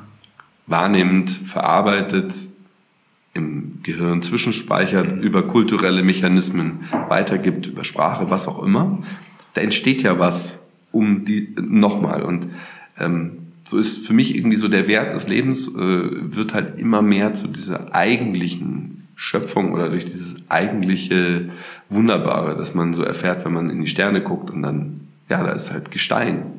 Aber ich kann es anschauen, andere auch und keine Ahnung, eine Fledermaus hört ihre Welt und das andere Lebewesen sieht Elektrizität oder nimmt es wahr und durch diese ganzen Schnittstellen an, an Lebensformen ist es wie so eine Art Struktur um den Planeten herum, die wie so ein riesiges, großes Lebewesen ist, das die Welt erfährt. Das finde ich halt, mhm. das ist eigentlich die Haupt, äh, die Hauptbegeisterung, die mir durch meine Arbeit in, immer mehr bewusst wird. Ja. Und wenn du jetzt so auf dein bisheriges Leben schaust, dann gab es bestimmt so mal eine oder zwei ganz, ganz herausfordernde Momente, mhm. aber sicherlich auch so, ja, vielleicht würde man das jetzt, und ich weiß, du bist ein sehr, ähm, sage ich mal, humbler Mensch, ja, und wirst es vielleicht nicht so bezeichnen, aber gab es vielleicht so ein paar bahnbrechende Momente, so, da gab es einen kleinen Durchbruch, da hast du das Gefühl gehabt, ah, da fügen sich jetzt mal so ein, zwei, drei Sachen in deinem Leben zusammen, das macht jetzt Sinn. jetzt habe ich da vielleicht irgendwie einen kleinen Schritt gemacht. Mhm Kannst du da dazu Bezug nehmen, so irgendwie sehr herausfordernde Momente und vielleicht aber auch ein, ein Yes-Chaka-Moment? Rauchen aufhören. Das war wirklich das. Das war äh, bahnbrechend? das war für mich wirklich das Schwierigste, was ich Ach, bisher in meinem Leben gemacht habe. Also und auch äh, das dann wirklich geschafft zu haben, davon losgekommen zu sein, das würde ich sagen, war eigentlich das, was ich persönlich gesehen, wo meine größte Leistung für mich da war. Cool. Und natürlich, es gab schon Momente in meinem Leben, wo ich dann irgendwas erfahren habe oder so, ähm, das mir dann natürlich irrsinnige Freude bereitet. Ich habe zum Beispiel mal, ich habe auch eine andere Technik mit Fliegen ähm, äh, erfunden. Ähm, da ist mir zum Beispiel mal aufgefallen, dass Fliegen sich auf bestimmte Stellen setzen in Räumen. Und habe dann irgendwann rausgefunden, ich habe dann so ein Porträt bei meiner Oma äh, hängen gesehen und habe dann gesehen, ah, die haben sich immer auf die dunklen Stellen gegenüber von weißen Stellen gesetzt. Und habe dann da angefangen zu überlegen. Und das Endresultat war, dass ich dann ähm, so Boxen gebaut habe, die also komplett geschlossen war, bis auf eine Seite, die mit Papier bespannt war. Und auf der Rückseite von dieser Box habe ich Motive, also Schwarz-Weiß-Motive draufgeklebt mit einer transparenten Folie. Mhm. Und in dieser Box haben verschiedene Fliegen gelebt. Und die Seite mit dem Papier habe ich Richtung Fenster gestellt. Und nur diese dünne Beschichtung von dem Schwarz-Weiß-Bild hat dazu, äh, dazu gesorgt, dass die dunklen Stellen sich natürlich mit, weiter erwärmt haben als die hellen. Und die Fliegen haben dann im Endeffekt im Inneren wie so eine Art Wärmelandkarte gehabt, die sie dann durch ihr eigenes Verhalten interpretiert haben ja. und haben dann diese Motive interpretiert. Und diesen Weg zum Beispiel von der Kante, auf der ich gesehen habe, dass da ganz viel Fliegenscheiße ist, also im Resultat, da sind ganz viel Fliegen gesessen, bis hin zu der Möglichkeit, Zehntausenden von Fliegen dabei zuzusehen, wie sie im Kollektiv etwas interpretieren durch ihre eigene Wahrnehmung, durch ja. ihre eigenen Bedürfnisse ähm, was ich am Schluss als Bild sehe und verstehe, was, was, die, was diese, diese Überlagerung von Bedürfnissen auf einmal für ein Wesen von dieser Fliege skizziert. Das sind, vielleicht meinst du sowas, also solche Heureka-Momente, wo man sich dann total freut, dass man ein bisschen was, halbwegs was verstanden hat.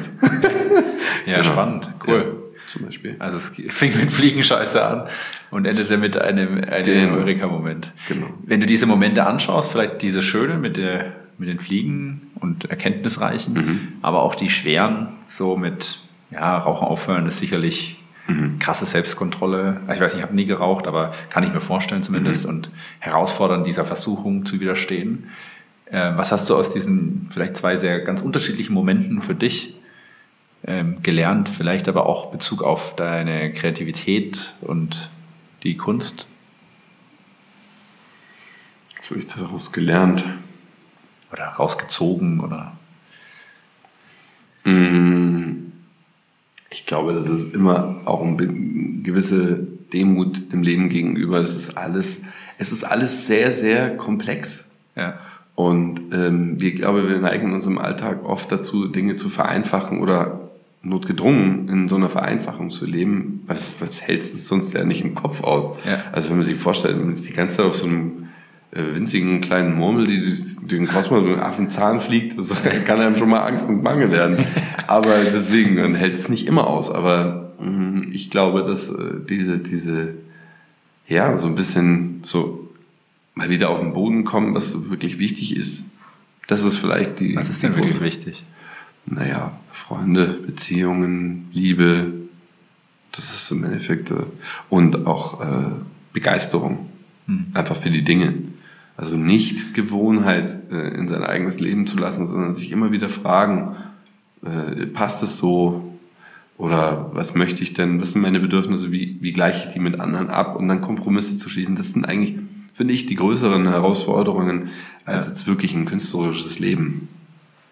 Ja. Wenn du jetzt so die, wenn man jetzt mal über Kreativität spricht, darüber mhm. sprechen wir heute, dann hat Kreativität, wenn man sagt, das ist einfach eine menschliche Fähigkeit. Mhm. Ähm, Nicht nur. Gibt auch andere Lebewesen, die kreativ sind. Ja, genau. Okay, sag ich mal, es ist einfach eine Fähigkeit. Mhm. Ähm, sicherlich vielleicht auch andere. Ähm, und da gibt es dann, sag ich mal, wenn man es jetzt mal nur auf die Menschen bezieht, ähm, ja, ich sag mal, Menschen, die sind irgendwo in der Unternehmensberatung, Marketing, in irgendwelchen Bereichen in einem mhm. Unternehmen, sicherlich vielleicht auch kreativ, ja. Ähm, und dann gibt es eben da die Kunst, ja, in der du unterwegs bist. Ähm, ich sag mal, wenn man sagt, okay, das verbindende Element, wir Menschen sind alle irgendwo irgendwie ein bisschen kreativ, vielleicht mhm. unterschiedlich, mehr, weniger, es muss jetzt gar nicht wertend sein. Ja, ähm, welche Rolle spielt denn für dich da das Thema Kunst und das, was du machst für das Thema Kreativität oder auch vielleicht für diese Menschen? Ja, welche Rolle spielt deine Arbeit für den, ich sag mal, Unternehmensberater, der hier in München lebt, gutes Geld verdient und ähm, die Woche lang von einem Job zum nächsten hetzt? Also ich muss dir ganz ehrlich sagen, wenn ich ganz ehrlich bin, es, es fällt mir echt schwierig, diese Frage zu beantworten. Ich stelle mir, ich stelle mir, ich stehe auch mal in einem Museum und denke mir so, krass, da stehen wir jetzt alle, haben einen Eintritt gezahlt, da stehen wir vor so einem Bild. Künstler, Künstlerin, vielleicht schon ein paar hundert Jahre tot. Was mache ich hier eigentlich? Ja. Also, ähm, warum ist es so? Und ich, was ich mit bedauere, was ich ein bisschen bedauere, ist, dass der Begriff Kunst immer isolierter wird, als eigentlich ist es ja schon oft, ist es wirklich einfach nur noch Dekoration des Kapitalismus, so blöd es auch klingt. Ja. Manchmal schneidet es andere Bereiche an, die irgendeine Form von Mehrwert geben, die man selbst nicht beschreiben kann. Ja. Und das ist dann vielleicht auch ganz gut. Es gibt andere Menschen, die können es wesentlich besser beschreiben. Da bin ich jetzt halt einfach mal still. ähm, aber was mir eigentlich, wenn, wenn, wenn diese Begriffe aufgelöst werden würden zwischen Handwerk, Kunst, Unternehmensberatung, was auch immer, ähm, und, und die Begeisterung eigentlich am Leben immer mehr in den Vordergrund treten würde, ich glaube, dann kann man die Frage vielleicht leichter beantworten, weil ob wir jetzt halt irgendein historisches Gebäude anschauen, wo wir uns denken, Wahnsinn, wie haben die Leute da gelebt? Oder ein Bild anschauen von jemandem, der vielleicht sein ganzes Leben ja, ja, dafür gekämpft hat, dass seine Form von Malerei oder seine Wahrnehmung irgendwie interessant ist. Und dann kommt es irgendwann oder eine zeitgenössische Position, die sich mit einem Thema beschäftigt, das unangenehm ist oder vielleicht große Freude bereitet. Ich glaube, es ist immer schlussendlich ähm, das Wundern über das Menschsein und dass es über die eigene Lebensspanne hinausgeht. Ähm, Bedeutung ist sozusagen dieser unterstrichene, dieses unterstrichene Wort, nach dem wir alle suchen. Ja. Ähm, und manche finden es eben in der Kunst und manche finden es halt in Musik oder was auch immer. Aber ich glaube, ohne diese kreativen Bereiche wird es schwierig werden, weil dann ist es halt ein plumpes äh, Dahinleben zwischen Funktionen. Und das so funktioniert das Leben halt nicht. Hm. Ja, spannender Gedanke. Ich versuche das dann manchmal sehr ja, vielleicht sehr technisch aus meiner Sicht. Und ich versuche das mal mit zu ergänzen als mhm. eine Perspektive. Ich bin gespannt, was du dazu sagst. Äh, weil ich zum Teil halt mit wirklich Ingenieuren, Leuten, mhm. die in so einem Unternehmen wie Siemens ähm, an Produkten arbeiten, versuche ich dann manchmal ins Museum zu gehen. Mhm. Was sagen die dann?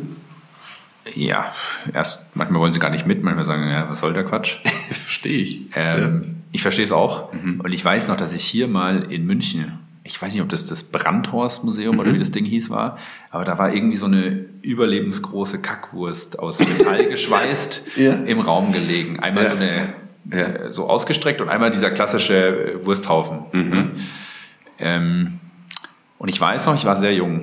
Ich bin da rein und habe mir dann so gedacht, so, ah yo, serious? Also ja, ich zahle jetzt hier unten Geld, damit ich mir das angucken kann. Mhm. Und habe es nicht verstanden heute würde ich sagen, aus meiner jetzigen Perspektive mit ein bisschen mehr Verständnis zu Kreativität, würde ich sagen, jetzt habe ich es verstanden. Mhm. Weil für mich ist das, wenn man es jetzt so klassisch belässt, was die Kunst macht, ist, die, die Kunst bricht aus meiner Sicht an vielen Stellen mit dem Bekannten. Mhm. Das heißt, wir Menschen ich sage immer dazu, wir sind alle Mustersuchmaschinen. Wir haben Muster in unserem Kopf. Ja? Mhm. Warum brauchen wir Muster? Weil wir sonst überfordert werden. Mhm. Weil wenn ich hier reinkomme, ich brauche nicht überall alles angucken, sondern ich sehe sofort innerhalb von Bruchteil von Sekunden, weil ich die Muster abgespeichert habe, hier Stuhl, mhm. Tisch, Wand, Fenster, genau. keine Ahnung, Garderobe. Fängst du auch nicht an, auf die Garderobe zu setzen. Genau, oder hier ja. erstmal eine halbe Stunde die Klimaanlage anzustarren und mich zu fragen, was ist das eigentlich? Ja? Ich, ja. ich, ich, sehe das im Augenwinkel und weiß sofort, was es ist. Mhm. Warum können wir das? Weil unser Gehirn diese Muster, ne, als Kind habe ich es noch angestarrt, mhm. irgendwann ist das Muster gespeichert und dann kann ich quasi durchs Leben laufen mit dieser Vielzahl an Eindrücken und innerhalb von einem Bruchteil von Sekunden weiß mein Hirn sofort, was was ist. Mhm. So, das heißt, wir brauchen diese Fähigkeit dieser Muster. Ja. Gleichzeitig kannst du dir vorstellen, dass natürlich das genau dann der Punkt ist, dass wir halt sehr stark innerhalb dieser Muster. Muster im Kopf heißt ja nur, dass das sehr, also die, die Repräsentation in unserem Gehirn ist dann ja eine sehr enge, sag ich mal, neuronale Vernetzung, ja, die Ja. halt sich da bildet, ja, und wenn wir neue Sachen lernen, also kannst du auch von einem Bewegungsmuster hernehmen, Fahrradfahren zum Beispiel. Ja, Fahrradfahren ist ja trotzdem ein sehr komplexer muskulärer Ablauf im Körper. Ja, das am Anfang fällt es mir schwer, kann ich es nicht, muss ich mich sau konzentrieren, bis mein Hirn halt die richtigen Verknüpfungen gebaut hat, dieses Muster abgespeichert und dann fahre ich Fahrrad und kann eigentlich dann neben noch Pizza essen, telefonieren, alles Mögliche machen. Eigentlich Was du also auf dem Fahrrad machst, Mann. ja. Wunderwerk Ja. äh, äh, des Menschen, dieses Gehirn. So. Aha. Jetzt ist es aber natürlich so, dass gerade wenn wir versuchen, was Neues zu schaffen, müssen wir ja auch aus diesen Mustern mal ausbrechen. Das ist ja genau die Kunst dahinter. Denn Jetzt kommt das Wort schon rein, Kunst. Warum hat der Erfinder des Kindergartens, war ja, glaube ich, ein Deutscher, ich weiß den Namen nicht, der hat ja, deshalb heißt ja Kindergarten im Englischen auch Kindergarten. Ähm, und ein der, eine der Konzepte, was ich da mal gelesen habe, war, dass er gesagt hat, nee, er möchte nicht, ich sag mal, den Porsche 911 als perfektes ähm, 1 zu irgendwas Modell da hinstellen, weil dieses Modell ist für das Kind ja nur dieser 911er, sondern es gab einfach bei seiner Zeit oder in seiner Zeit nur Holzklötze, weil er sagt, dieser Holzklotz ist für das Kind in dem einen Moment ein Schiff, im anderen Moment ein Turm, im nächsten Moment eine Brücke, whatever. Dieser Holzklotz kann eigentlich alles sein. Das ist genau das, dass man diese Vorstellungskraft hat, in verschiedene Richtungen zu denken. So. Wir denken aber leider zu stark in Boxen und vor allen Dingen, je älter wir werden, desto stärker verknüpfen sich die Dinge in unserem Gehirn und desto schwerer fällt es uns rauszubringen. Jetzt komme ich zur Brücke. In diesem Brandhorst-Museum lag diese überlebensgroße Kackwurst. Was wir nämlich auch tun als Menschen, wenn Dinge nicht in unsere Muster passen im Kopf, urteilen wir relativ schnell. Ja, das ist alles Unbekannte, verurteilen wir manchmal als, bei der Kackwurst denke ich mal, was für ein Scheiß. Ja, oder wenn andere Leute, wenn ich nach Indien fliege und den Straßenverkehr sehe ich, sehe, dann denke ich mir so, sind die alle bescheuert? Das ist meine Reaktion als Deutscher. Wenn ich dann aber mal einen Schritt zurücktrete und mir das angucke, dann denke ich mir, und das ist nämlich übrigens auch super spannend, vielleicht wäre das auch mal was für dich, wie dort, das ist eher so Fischfarm-Style, wie der Straßenverkehr funktioniert. Total interessant. Und wenn man dann mit Abstand draufschaut, merkt man, das ist einfach nur anders. Aber nur weil es nicht in mein Muster passt, urteile ich darüber, dass es Quatsch ist oder blöd ist oder lehne es ab. Ja, und für mich ist deshalb die Kunst so wichtig, dass wir in so ein Museum reingehen und einfach, und das müssen wir trainieren wieder, wenn wir älter werden, unser Urteilsvermögen mal auszuschalten und nicht versuchen, das mit unseren Boxen abzugleichen, sondern offen zu bleiben und einfach mal Dinge anzugucken, die nicht in unsere Muster passen und dann eher zu fragen, was könnte es sein, was steckt dahinter, um einfach so diesen Raum aufzumachen im Kopf wieder. Und aus diesen Mustern, die wir so hart brauchen als Menschen, damit wir überhaupt leben können, ja, auch mal auszubrechen.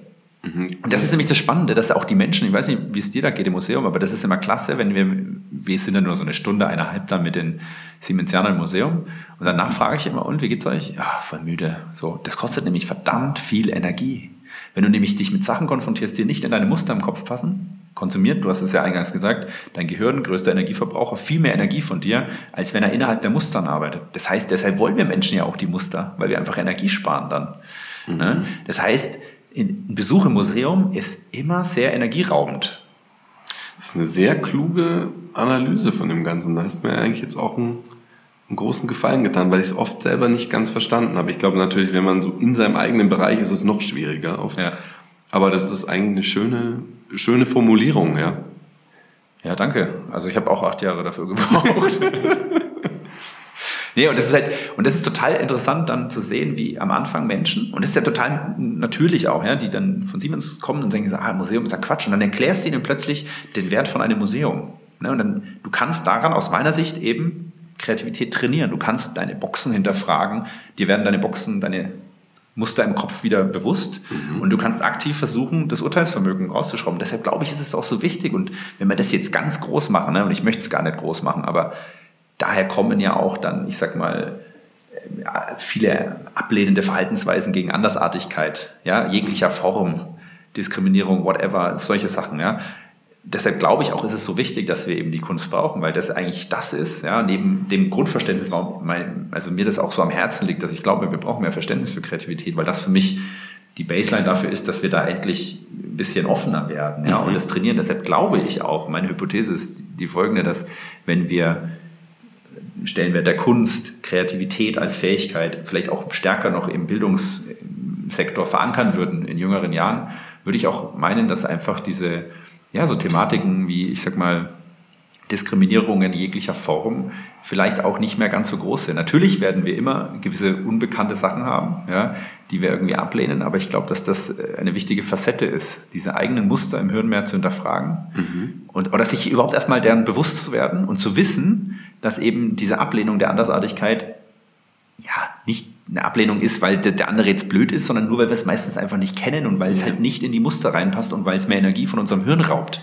Und was war dann zum Beispiel eine Reaktion, die du besonders interessant fandest, wenn du mit denen, also bis auf diesen, die Müdigkeit, die man natürlich dann selber wahrscheinlich auch schon oft erfahren hat, aber was sind so Aussagen, die dich dann irgendwie freuen oder wo du merkst, da ist irgendwas passiert beim anderen?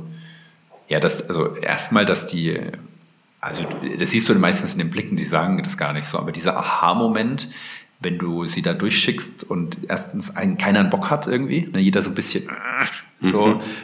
ich bin doch Ingenieur, was soll ja. ich jetzt hier durchs Museum gehen, was für ein Quatsch so. Ja. Und dann aber danach in der Reflexion dann diese Aha-Momente kommen. Genau das, was ich dir erklärt habe, diskutiere ich dann mit den Leuten und dann kommen schon so Aussagen. Also ich war beeindruckt, wie sehr tatsächlich du recht hattest, Tobi, so im Sinne von, dass ich da reingehe und sofort am Urteilen bin. Und das Schlimme ist, wir merken das ja manchmal gar nicht. Wir gehen halt rein und das, das ist ja der Klassiker so. Das kann ich auch malen. Oder das hätte ja meine Tochter schöner gekonnt. Das ist sofort urteilen. Mhm.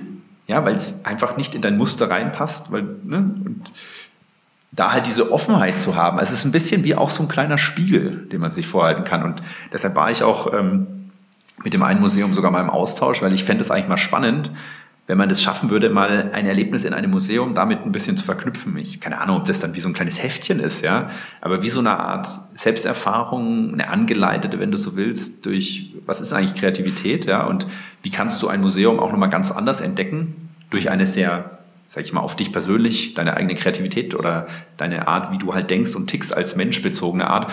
Und das Museum ist eigentlich nur das Vehikel und es geht jetzt vielleicht gar nicht vordergründig um die Kunst, die da drin hängt die ist auch relevant, ja. Aber es wäre nochmal eine andere Art und Weise, wie man ein Museum erkunden, erleben könnte und den Menschen dadurch, glaube ich, viel mitgeben kann. Deshalb, ich glaube, da ist ein ganz, ganz großer Wert für die Gesellschaft und für Menschen darin. Und wir müssen das halt, deshalb liegt mir so am Herzen, weil ich glaube, dass das so, so wichtig ist, dass wir dieses Verständnis mehr in die Gesellschaft bringen, weil wir neigen ja immer mehr schon, und das spürt man manchmal auch in der Gesellschaft, ja dazu, immer diese Grenzen zu ziehen, ja, und der ist anders und das ist nicht gut und das und keine Ahnung was und dann viel Reibung zwischen dieser Andersartigkeit und wir sind alle anders und wir sind alle unterschiedlich.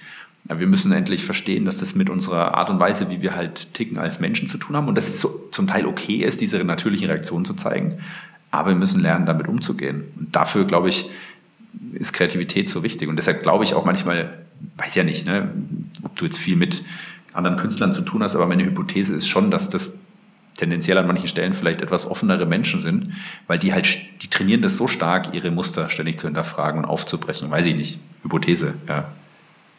Vielleicht ist es auch nicht so.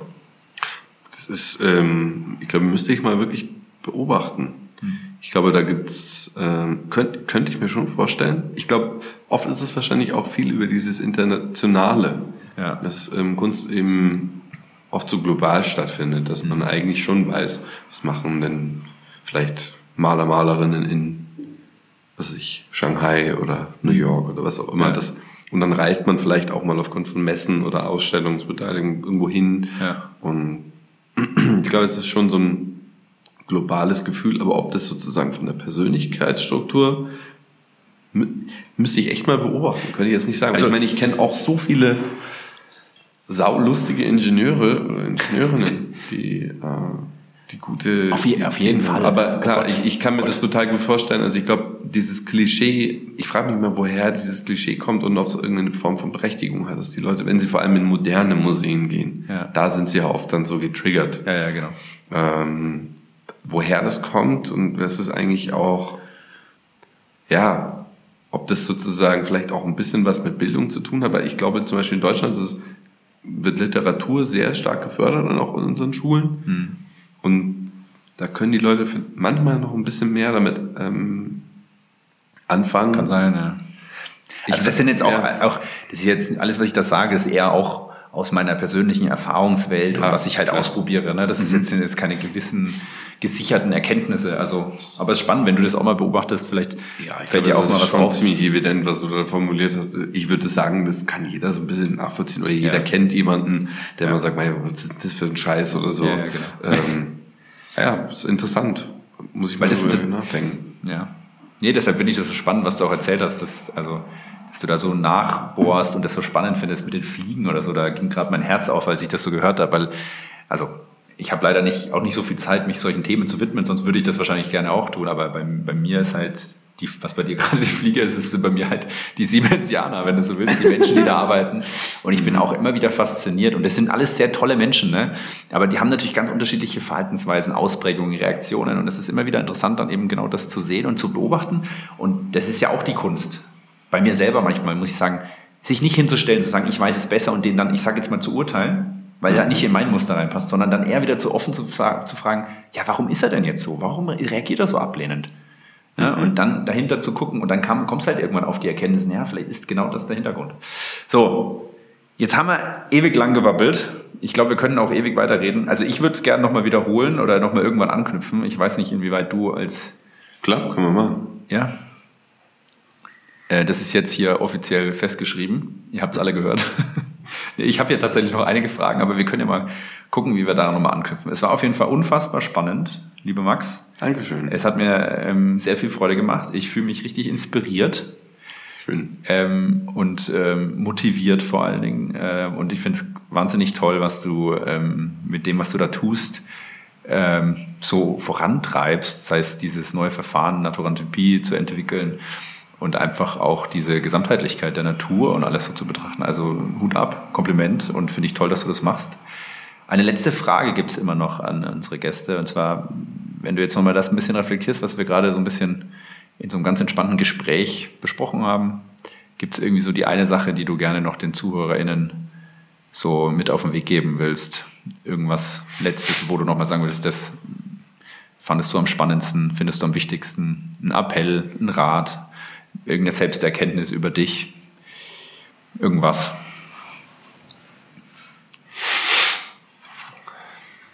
Hotel Matze, der äh, eine meiner Podcasts, Podcasts, die ich ganz gerne höre, der sagt immer, stell dir vor, du hättest eine Billboard-Advertising-Wand am Berliner Alexanderplatz. Was würdest du hinschreiben?